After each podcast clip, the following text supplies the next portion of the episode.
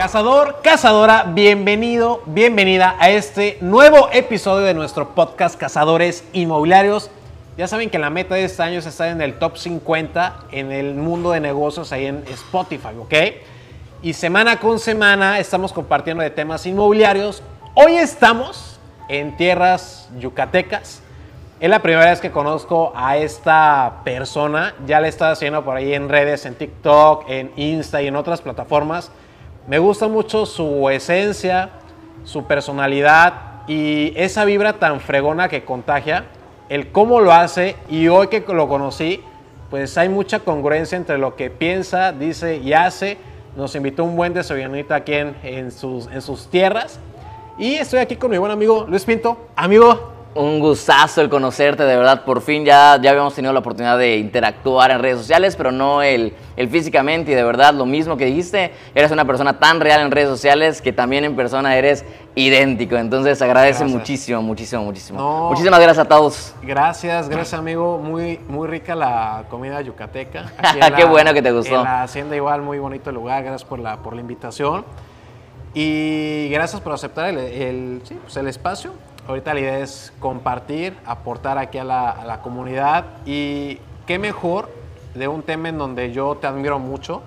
Ahorita estuvimos compartiendo en, el desayunito un poquito de, tu trayectoria, lo que has hecho a través de redes sociales eh, como Luis Pinto en TikTok, ¿no? Pero antes de pasar ese tema, si nos pudieras compartir, ¿quién es Luis Pinto? ¿Qué onda? ¿Qué hace? ¿Qué deshace? bueno, yo soy Luis Pinto, empecé en redes sociales aproximadamente hace dos años y unos mesecitos. Eh, tenemos, tengo mi propia inmobiliaria, es una inmobiliaria familiar, mis hermanos y mi mamá y mi, mamá y mi papá son socios de esta inmobiliaria, cada, una tiene sus, cada uno tiene sus tareas específicas en la inmobiliaria y pues estamos creciendo justamente en la inmobiliaria. Digo, Luis Pinto prácticamente se dedica a tres cosas al primero que es la creación de contenido para sacar clientes, la segunda es la coordinación de la inmobiliaria para pues obviamente eh, generar más ventas y pues generar mejores procesos y la tercera eh, mi novia, creo que son mis tres pasatiempos de todos los días. Ok, me, gusta, me, gusta, el mix, buen, buen cambalache. Amigo, ¿cómo fue para ti experimentar esta plataforma eh, en TikTok? ¿Pensaste en algún momento tener el alcance que tienes hoy en día o lo empezaste a hacer porque todos los demás veías que lo hacían? Porque empezaste en una etapa temprana donde no había tanto creador de contenido inmobiliario. Cuéntanos un poquito de eso. Claro. Eh, realmente yo empecé, mi hermano, eh, uno de ellos ya estaba en el mundo inmobiliario y ya había pegado en YouTube. Entonces él vendía, mientras a los demás asesores de la inmobiliaria les pasaban clientes por pautas publicitarias, él 100% vendía por YouTube. Entonces eh, cuando nos metemos, mi otro, otro hermano y yo, a la inmobiliaria con él, él nos dijo, métanse en redes sociales, hagan redes sociales, hagan videos de YouTube y lo que sea. Y mi hermano, el otro, el, su gemelo, fue el que dijo, pues es que TikTok ahorita es el boom, hay que intentar fuera de YouTube, que es una buena plataforma, pues hay que aprovechar que TikTok está en su auge, ¿no? O sea, hay que aprovechar esa plataforma que viene, que viene a surgir, ¿no? Y junto con él empecé a sacar videos de TikTok. Eh, a él se le hicieron virales primeros, uno, empezó a hablar sobre las casas famosas aquí en Mérida y se le viralizaron muy rápido esos videos, ¿no? Y fue la primera vez que empezamos a tener resultados en redes sociales y fue como, ah, está padre, ¿no? Pero hasta sí ahí... Jala, ¿no? Sí, jala, o sea, hay algo. Y tira como a las dos semanas de crear contenido, tiene un video de terrenos. Se le hace viral, digo, se le hace viral, estamos hablando de 200, 300 mil vistas y cayeron una cantidad grosera de clientes de esos videos para terrenos que nadie estaba preparado, eh, de leads, eh, cayeron. Y, eh, ¿Cuántos? Aprox. Ah, en ese momento habían caído como 300 clientes. 300 leads, que ya era bastante en ese momento para salir de un seis horas de TikTok fue demasiado, ¿no? Obviamente empieza a caer las, los, los, leads y no sabíamos exactamente qué hacer con tantos leads. se empezaron a pasar a toda la inmobiliaria y ese fue el primer boom que fue, ok, acá hay una oportunidad grandísima de crecimiento, grandísima para el mundo inmobiliario y fue cuando nos empezamos a meter de lleno, tanto él como yo particularmente, a generar contenido. Y además de nuestra tarea como asesores inmobiliarios de manera natural, pues obviamente empezamos con rentas, empezamos a vender eh, casitas pequeñas, etcétera. Pero nuestra tarea diaria de todos los días, de 9 a 11 y media de la mañana, 12 del día, era crear contenido. Okay. Era grabar, editar y subir el contenido diario. Sabíamos que íbamos a poder escalar y que íbamos a llegar a un punto. Y pues nada, fueron como cuatro meses que la verdad despuntamos bastante y nos dedicamos al 100% a las redes sociales. O sea, en ese momento dijimos, es, somos de aquí y 100% redes sociales, 24 horas. Empezamos. Vieron, perdón amigo que te interrumpa, vieron el resultado, vieron que jalaba, vieron que era buen momento porque la llave estaba abierta de alguna manera. Y fue esa parte de enfoque, ¿no? Donde ya tenías un horario de 9 a 11, 11.30 entre los dos a tirar y a crear. Claro, y no sabía, a veces podían tirar contenido y no funcionaba porque estabas aprendiendo a cómo hacer videos, ¿no? Entonces, pero era de 9 a 12 eh, rigurosamente de lunes a domingo subir video, de 9 a 12. Oye, y a ver, es que la idea después hacerlos, el grabar, editar y subir, que era lo que platicábamos ahorita. Era, era una chamba. Era una Era una chamba, era una chamba. Y que repito, para eso, normalmente las ideas trataba de yo sacarlas una noche anterior, porque era lo que más cuesta la idea, qué es lo que íbamos a hacer. Y entonces yo las sacaba una noche, todas las noches antes de dormir, me, me escribía las, las, eh, las ideas en, bueno, en mi celular. Y al día siguiente solo las ordenaba bien, hacía la estructura de los guiones y me iba a grabar o grababa ahí mismo en la, en la inmobiliaria. Ahí mismo terminaba de grabar, editaba el contenido y en, a las once y media de la mañana yo ya tenía que haber subido el video. Oye, ¿era cansado? Porque también tenía que vender. Claro, claro. muy, al principio era muy cansado porque, repito, era nuestra tarea de todos los días de 9 a 12. Y después era pues nuestra chamba de Azur Inmobiliario, que es una chamba de, de 24 horas, no es una chamba de medio tiempo. Entonces, eh, pues había días cuando empezamos a realmente tener resultados, pues había días que no te daba tiempo. Atendías clientes, o hacías contenido, ¿no? Nosotros nos enfocamos mucho en no podemos soltar el contenido por más trabajo que tengamos, entonces le empezamos a dedicar menos tiempo porque obviamente agarramos más experiencia pero era muy, muy cansado el, dobletear, el triplicar todo el, trabajo, porque repito, pues grabábamos, escribíamos guion, nosotros editábamos, atendíamos clientes, etcétera, ¿no? Entonces, pero pues era lo que era la oportunidad del momento y si queríamos aprovechar la oportunidad, teníamos, sabíamos que teníamos que meterle unos kilitos extra de esfuerzo. Justo, justo creo que le das al, allá la palabra con que era, era el momento. el momento. El momento ideal. ¿Qué pasaba cuando Luis no tenía ganas de grabar? ¡Wow! Es que podía no tener ganas, o sea, tenía, obviamente había días que no tenía ganas de nada, pero yo podía, por ejemplo, no ir a la inmobiliaria o podía no este, no atender a un cliente o pasárselo a otra persona para que lo atienda porque no me siento bien, pero el contenido tenía que estar. Ya sea que reciclaba algo, ya sea que sacaba una de esas ideas que son fáciles de, hacer, de volver a hacer, pero contenido tenía que sacar, porque repito, para mí era el momento y si no aprovechaba ese momento, pues otra persona que sí tenía quizá más ganas o más energía que yo me podía ganar. Entonces yo sabía que tenía que hacerlo diario y constante y iba a tener resultados en algún momento. Y pues nada, eh, yo me, yo me enfocaba en eso. ¿Cómo fue organizar los tiempos? Me queda claro que de 9 a 12, de lunes a domingo, y de 12 hasta, no sé, hasta qué hora le dabas. O sea, ¿cómo fue el registrar lead, hacer la llamada, la cita? Porque la cita es algo que no lo tienes planeado para la siguiente semana, porque puede salir de un, día, de un día para otro. ¿Cómo fue ese proceso para ti? ¿Fue ligero? ¿Fue pesado? ¿Cómo lo viviste?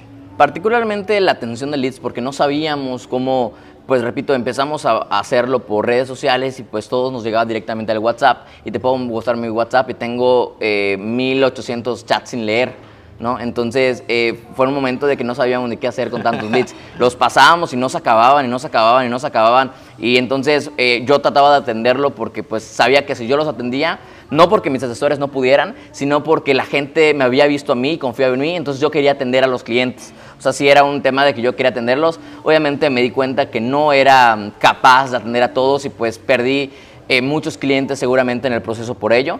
Y pues nada, fui aprendiendo obviamente a delegar, a, mandar, a mandar a los clientes o a los leads con los asesores para que haya un mejor proceso. Entonces fue una cuestión de de regarla, ir aprendiendo, ir modificando y hasta ahorita, o sea, hasta ahorita seguimos, lo platicamos, sigo modificando todos mis procesos porque yo creo que en cualquier empresa, ya sea personal o todo, tiene que haber procesos, entonces todavía sigo moldeando muchos de esos procesos. Ahorita obviamente con mucha experiencia ya sé calificar un buen lead de redes sociales y un mal lead, porque pues obviamente hay leads que son muy curiosos y pues en redes sociales se viraliza y, le llega a demasiada gente, ¿no? Entonces ya sé identificar, entonces esos clientes pues los trato de, segmentar en otro lado, entonces pues voy, a, voy, voy mejorando mis procesos, pero sí al principio pues perdí muchas oportunidades porque no sabía mucho qué hacer y fue un poco complicado en ello, entonces sí.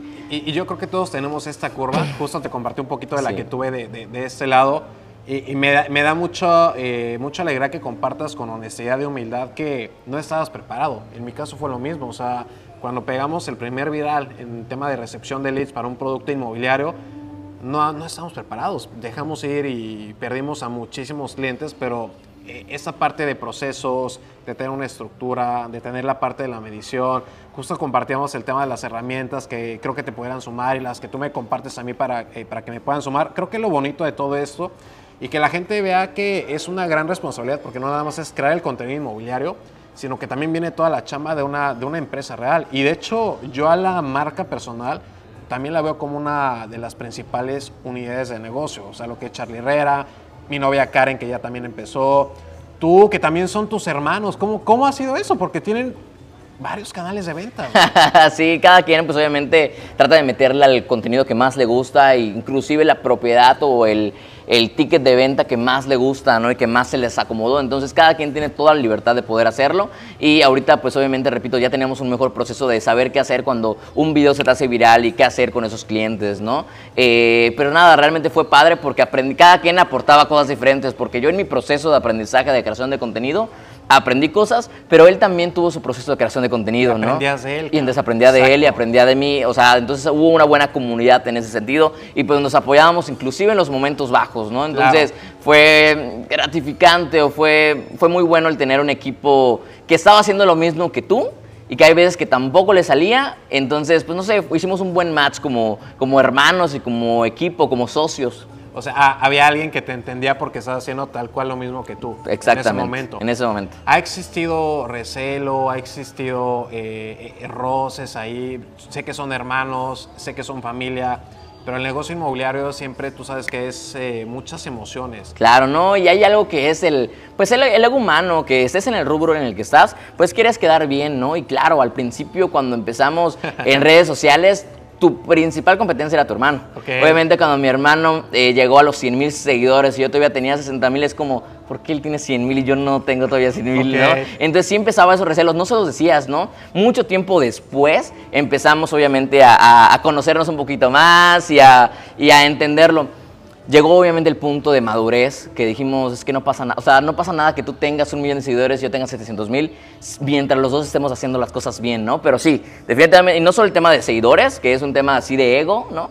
También el tema de ventas, porque de repente te platiqué cuando mi hermano hizo un video y vendió 14 casas en un mes. Sí. No, claro que me dolió, o sea, cuando lo vi dije, ¡ah! Y tres meses me pasé haciendo videos de esas casas, Okay. porque tenía que vender esa casa por lo menos como él las vendió, ¿no? Entonces, Okay. sí, obviamente sí hubo un tema, ¿no? Fuimos aprendiendo también de eso, ¿no? Y fuimos aprendiendo que cada quien es diferente. Re- repito, a cada quien le gusta un estilo de videos diferente, un estilo de clientes diferente. Todo fue, todo era diferente, entonces no, tenía, no, había, no, no teníamos por qué competir en ese sentido, ¿no? Y nada, cuando entendimos eso, pues cada quien ahora respeto, ¿no? Por ejemplo, Ángel te dije que ya se pasó al mundo del podcast, ¿no? Claro. Yo respeto su trabajo y él respeta el mío y nos ayudamos en lo que podamos, pero hasta ahí, ya sabes, si él ahora tiene un cliente, yo le ayudo, si yo tengo un cliente que no puedo atender, él me ayuda, si yo no sé algo de redes sociales, él me ayuda, entonces ya hay una mucho mejor comunicación, pero sí, al principio sí, no, repito, no malo de que ya nos odiamos o algo así, pero sí, naturalmente en, en el corazoncito sentías ese, ¡ah! porque él estaba más arriba, ¿no? Pero pues yo creo que es bastante natural, pero repito, es una cuestión de madurez, de que hay pastel para todos, y no porque él tenga un millón tú no puedas llegar, no porque él lo tenga que hacer, tú también tengas que hacer lo mismo. O sea, cada quien ya respeta su contenido, se valora a sí mismo y sabe lo que tiene que hacer. Entonces ya trabajamos mucho mejor en ese sentido. Me gusta. ¿Redes sociales es un arma de doble filo? ¿O te pueden pasar cosas extraordinariamente buenas o, o muy malas? ¿Qué es lo más feo que te ha pasado en el crear contenido en TikTok? Ay, ¿Qué es lo más feo? Yo creo que nadie está preparado para el hate, ¿no? Y cuando tiré un video en Facebook, particularmente dando un tipo de, de información, uno de mis primeros videos de Facebook, Ok. me cayó demasiado hate y la neta me dio muy para abajo. O sea, pues ¿Cómo obviamente fue? estás muy, muy expuesto, entonces pues te meten contigo, con tus cosas personales, con tu apariencia física, inclusive hasta con tu familia, aunque no aparezca, con Ok. tu novia. Entonces, eh, pues ese fue el primer trancazo de realidad. Obviamente dije, ok, primero que nada tengo que tener más cuidado con lo que subo. Claro. Tengo una responsabilidad con muchas personas, entonces tengo que cuidar mucho lo que hago. Y también eh, un golpe de realidad fue el no tengo que hacer todo viral. No tengo que, que hacer que todo el mundo lo vea, tengo que llegarle a las personas correctas y vale mucho más llegar a las, correctas, a las personas correctas que el tratar de llegarle a todo el mundo. Entonces yo creo que fue un golpe de realidad, repito, cuando tiré un video por viralizar y sí se me viralizó, pero lleno de hate. Entonces fue ahí cuando dije, ah, creo que no está tan chido esto. Ok, lado contrario, ¿qué es lo mejor que te ha pasado? Por el lado contrario. Puede ser muchos capítulos, sí, ¿no? Pero hay... creo, creo, que debe haber un específico que digas, ah, este cabrón. Eh, un específico. Yo, o sea, particularmente uno de los primeros que recuerdo fue una señora, bueno, una chava, digo, no sé cuántos años tenía exactamente, que me escribió por Insta. Y fue de esos días que le estaba contestando, contestando a todos mis seguidores y ella me había escrito por un consejo, ¿no? Y yo le di un consejo eh, sobre comprar casa, ¿no? Y me chuté, y la neta, me hizo una pregunta muy sencilla. Y me chuté como cuatro, no sé, estaba inspirado ese día. Le conté como cuatro minutos de lo que debía hacer. No me iba a comprar a mí, no, me, no le iba a comprar a nadie. Solo le di un consejo. Ok. Cuatro, o sea, fueron como cuatro audios en, en, en Insta. Qué fregón. Y una semana, no, no, como un mes después me vuelve a contactar. Ya a mí se me había olvidado. Me contacta y me dijo, Luis, apliqué cada uno de tus consejos. No. Y me acabo de comprar mi primera casa. Wow. ¿no? Entonces fue un sí tengo una responsabilidad, qué gratificante es ayudar a alguien. Repito, no me tenía que comprar a mí, yo no le dije nada, solo le di un consejo de lo que ella me preguntó y fue así de, creo que algo estoy haciendo bien, ¿no? Y pues repito, pues ya hoy en día pues sí me llegan varios mensajes de, oye Luis, gracias por tu contenido. Eh, quiero, o sea, también esa parte de muchas personas que te siguen y que te ven como inspiración para lo que ellos quieren ser. Entonces, oye Luis, no dejes de hacerlo porque realmente me inspiras. Entonces, todo ese tipo de cosas pues te llenan el alma. Fuera de la parte económica, que pues, lo hacemos mucho por la parte económica, esa parte que no se puede monetizar, que es la parte eh, sentimental, que es la parte que te llena el alma para mí es muchísimo mejor. Qué, qué, padre esta parte de la proximidad y la bendición, creo yo que podemos, de, que podemos tener a través de, del celular, o sea, que podamos conectar con esas personas, que te vean como referente, que confíen en ti, que te cuenten sus dolores y que tengas el tiempo para, para poder compartir y sumar de alguna manera, ¿no? Creo que eso es eh, cosa responsable, muy responsable en el muy tema responsable. De, de marca personal. Y, qué bonito, qué bonito que lo, que lo compartas, porque también nos ha llegado a pasar de, de este lado que podamos sumar, aportar. Y algo igual bien bonito que creo que puedo compartir de ese lado es cuando eh, dos personas no se conocen eh, físicamente, en este caso tú y yo. Tú y yo, claro. Y, wey, llegamos a abrazarnos como si fuéramos hermanos. De sí. la, desde la kinder primaria, Claro. ¿no? Eh, lo mismo pasa con, con clientes, con colaboradores que han llegado. Esta proximidad, ahí es cuando te das cuenta de, ay, cabrón, está, está, Está padrísimo. Está fuerte, ¿ok? Me gustaría que, que compartieras, amigo, tu proceso de ventas, cómo ha sido a través de la marca personal y qué es lo que están utilizando día de hoy, de- de- desde que llega la idea hasta poder concretar una, una operación. Ok, tenemos que tener procesos obviamente inclusive en la creación de contenido, ¿no? O sea, no puedes subir hoy una casa y al día siguiente un terreno y al día siguiente tratar de vender esto porque primero si tratas de vender todo, pues obviamente eres un vendedor más, obviamente la gente sí lo ve y dice, ay, pues es que pues mm, tienes un chingo de terrenos y un chingo de casas, entonces, pues ¿cuál- ¿qué casa es la más bonita? ¿Qué casa me recomiendas? Vendes un chingo. Claro. te puedo comprar a ti o te puedo comprar a más personas. Entonces yo trato de, de elaborar mi contenido por lo menos mentalmente en un mes, por ejemplo, o por semanas. Esa semana, por ejemplo, solo voy a hablar de terrenos. Voy a hacer los primeros tres días de contenido de valor de terrenos para que sepan cómo comprar un terreno, qué cosas necesitas para que no te estafen, eh, todo ese contenido de valor para que obviamente la gente tenga como herramienta Y enganchas. engancho. Luego, uno o dos días, tiro videos virales bonitos de terrenos o de casas, un poquito más para viralizar. Y en el quinto, sexto día, ya te estoy tirando ese, esa, esa oferta para vender, ¿no? Ok. El ganchito. El ganchito. Entonces, ya, le- ya ese es, mi- es normalmente ese es mi proceso. Normalmente cuando tiro los videos a TikTok, obviamente lo que trato de hacer es sí es viralizar, es tratar de llegar a la mayor cantidad de gente posible para que de ahí se vayan a mi canal de YouTube y en YouTube tengo la explicación de ese desarrollo, porque en TikTok tenemos 30, 40 Mínimo. segundos para, para enganchar. Pero pues no alcanza para explicar un desarrollo, no alcanza para, para mostrar toda una casa a detalle. Entonces ya en YouTube pues está la casa bien explicada o el desarrollo o el terreno bien explicado. Entonces de TikTok o de Facebook los mando a lo que es eh, YouTube. En. YouTube ven toda la información y en la descripción obviamente está el, el link para que las personas se puedan registrar. Y todos los clientes que, que van de YouTube es cuando empieza ya el seguimiento. Ok. Y- Llega el lead y ya distribuyes a todo tu. a todo Al tu equipo de ventas, exactamente. Me, comenta, me comentabas que el año pasado te metiste mucho en la cancha de ventas. eh, este año buscas hacerlo un poco menos. ¿Por qué? Sí, lo que pasa es por lo mismo, o sea, hay, hay mucha chamba en la creación de contenido y ahorita pues obviamente soy responsable de la, de la inmobiliaria junto con mis socios, Ok. eh, con mis hermanos. Y pues o me dedico a crear contenido, o me dedico a vender, o me dedico, o sea, no puedo ser todólogo. Entonces, eh, yo creo que vamos, estamos tratando de reestructurarlo todo de una forma de que, a- de que todos ganemos bien. eh, pero pues obviamente de librarnos carga. Obviamente ya tengo personas que me ayudan con la creación de contenido, tengo un equipo de ventas muy fuerte y bien capacitado que confío plenamente en ellos para vender, entonces ya no tengo miedo de enviarles, el- enviarles un lead y que lo vayan a perder, sé que me van a cerrar ese lead. Entonces, este, el año pasado tuve demasiada, demasiada, demasiada carga de chamba y le bajé mucho la creación de contenido cuando no debía hacerlo. Eh, y pues a este año quiero subir otra vez la creación de contenido para generar más leads, pero pues ya no tener que yo atenderlos, sino que mi fuerza de ventas pueda, pueda atenderlos, para que todo funcione bien, porque si yo me dedico a hacer todo, no va a salir, o no, va- no voy a poder crecer, tengo que delegar. Los canales de ventas que tienen, amigo, eh, me queda claro que son las, las marcas personales, ¿no? Tanto tuya como de tus hermanos.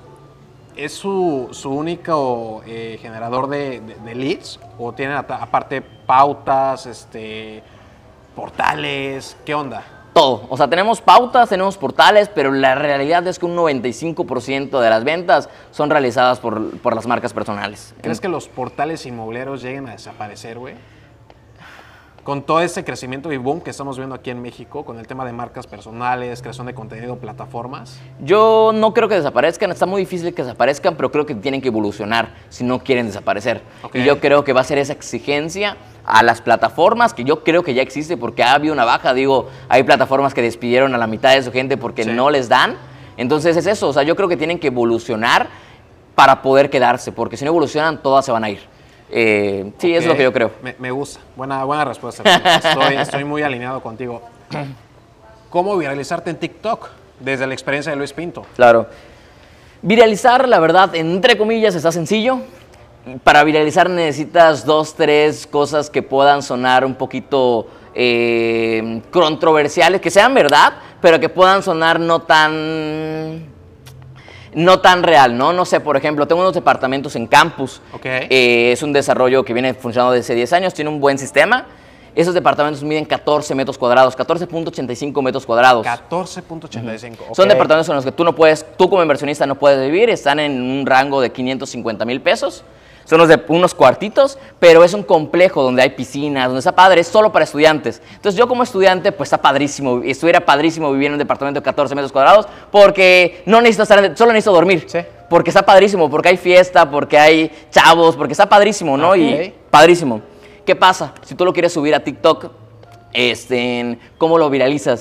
Pues ok, pones departamento de 500 mil, 550 mil pesos en 14, de 14.85 metros cuadrados. Y ya luego va toda la explicación. Pero ese gancho, va a haber gente que te va a empezar a comentar, es una ratonera, cómo van a empezar a vivir ahí. La- Info. info, o sea, es la, sí, info, info. ¿No? Es la forma más fácil de viralizar. Repito, es contraproducente tratar de viralizar todo porque eh, pues es- no es sano el que tenga- te, te venga toda gente. Entonces, pues repito, hay tips para poder eh, viralizar esas cosas. Entonces, tú haces un buen video y lo que tienes que hacer es decir la primera información lo más eh, general posible, pero porque no todos ven todo el video. Entonces Claro. ya empiezan a comentar y pues come- esos comentarios generan engagement Sí. y ese engagement va a, ser, va, va a seguir creciendo. Entonces realmente, eh, digo, hay muchos trucos, muchos tips. Y a propósito, lo buscas. O sea, buscas eso a propósito. Lo buscaba. Antes lo buscaba cada rato.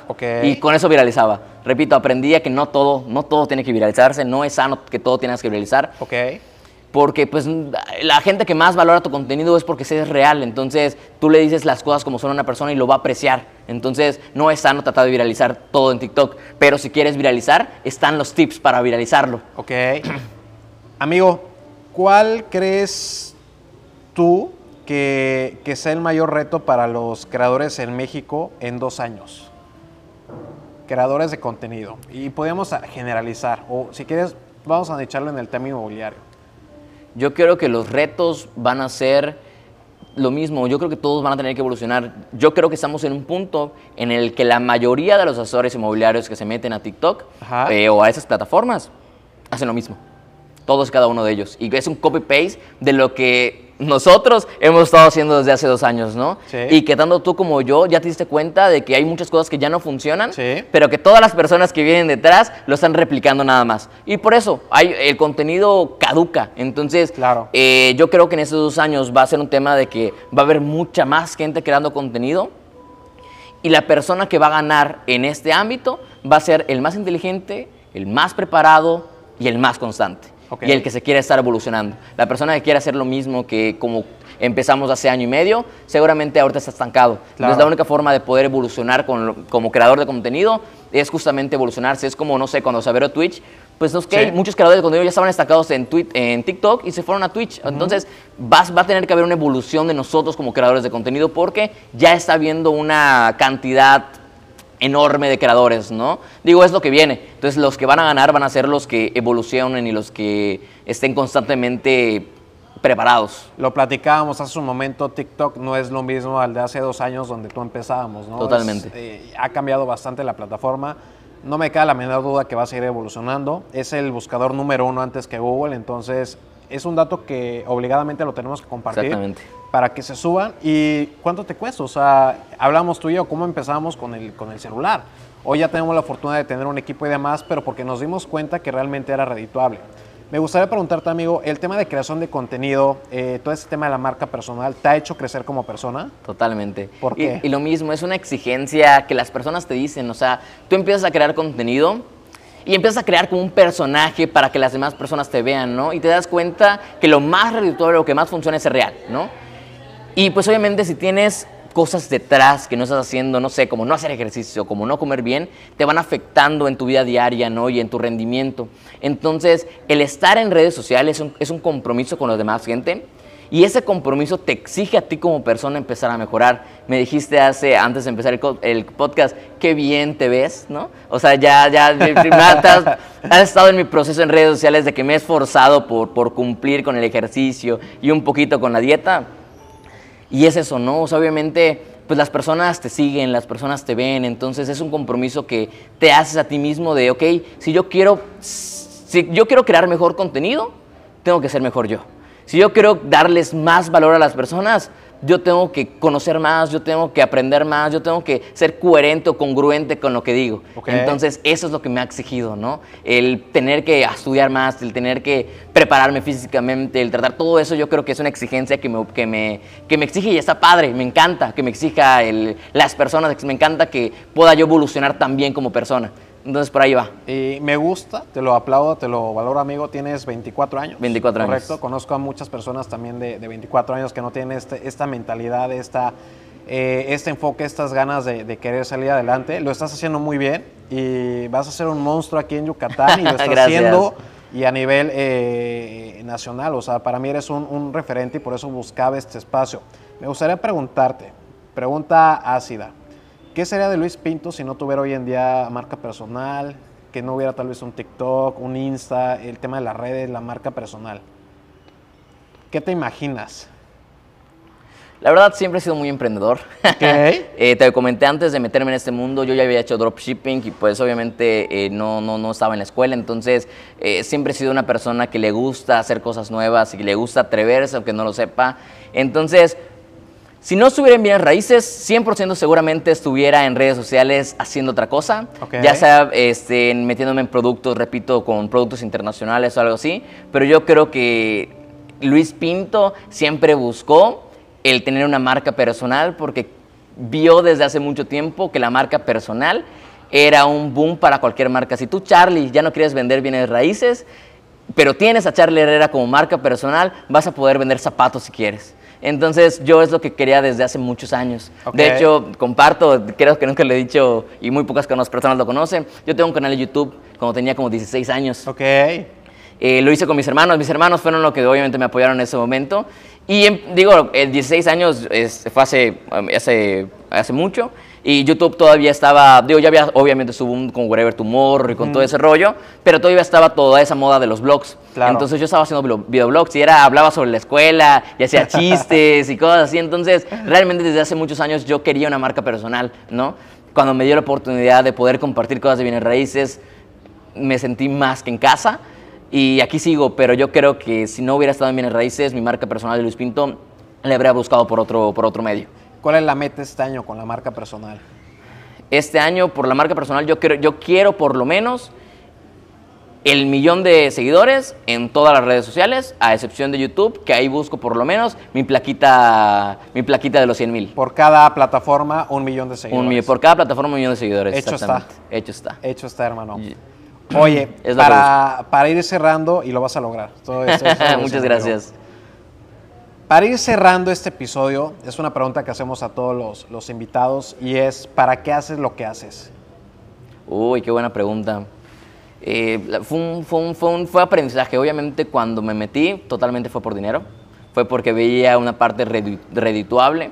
Y fue el camino el que me fue enseñando de que mm, quiero este camino para toda mi vida. Y no hablo de nada más económicamente, o sea, hablo de, de mi marca personal.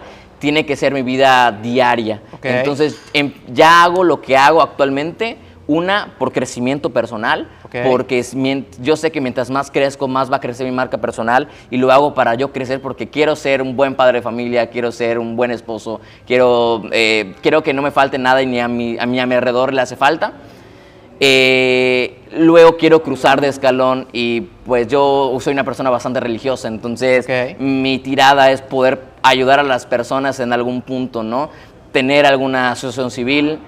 Porque antes de todo esto pues trabajaba o ayudaba en asociaciones civiles, entonces me encanta ese mundo de aso- asociaciones civiles, entonces eh, quiero generar económicamente hablando una buena estructura para yo poder ayudar a las más personas. Mi tirada, y eso es un secreto en mi cabeza, yo quería, quiero en un futuro tener la capacidad económica de, obviamente, seguir haciéndolo de bienes raíces, pero empezar a unirlo con la parte social y empezar a hacer casitas en comunidades donde me han- donde más lo donde más lo piden, ¿no? O sea, empezar a apoyar con ese medio que yo más sé que es el tema inmobiliario y empezar a aplicarlo con las personas que, me- que más lo necesitan. Qué fregón. Me gusta, me gusta, amigo. Oye, ahora sí ya la última. ¿Qué le dirías a esas personas que ahorita se encuentran eh, con esa frustración, estancadas, porque no están teniendo ese crecimiento en redes sociales, en TikTok, eh, en Instagram? ¿Qué les compartirías para que se lleven de mensaje el día de hoy? Esto es fundamental, es dos cosas. Una. Aprendizaje diario. O sea, no puedes tratar de crear contenido y querer superarte si estás haciendo el mismo contenido que no funciona. Ok. Es que tú creas un video o creas lo que quieras de contenido y si funciona o no funciona, hay algo que analizar. Primero es eso. Ok. Es que tú como persona, como creador de contenido, como empresario, tienes que ver lo que funciona y lo que no funciona y por qué no funciona. Si no te haces esa pregunta, no vas a poder evolucionar. Correcto. Y la segunda es constancia y paciencia. Ok. Se lo dije y se lo digo a todos mis chavos, esfuerzos diarios, constantes todos los días, llegas a grandes resultados. No te puedo decir, es porque me pasa mucho últimamente en la inmobiliaria, dices algo, un consejo que para ti te ha funcionado y la otra persona lo aplica una semana y como no ve resultado, lo deja de hacer. Y le das otro consejo y una semana y lo deja de hacer. Y lo mismo con redes sociales, estás un mes y le echas un chingo de huevos, pasa el mes y no funcionó y lo dejas. Es que si dejas todo a medias, nada te va a funcionar.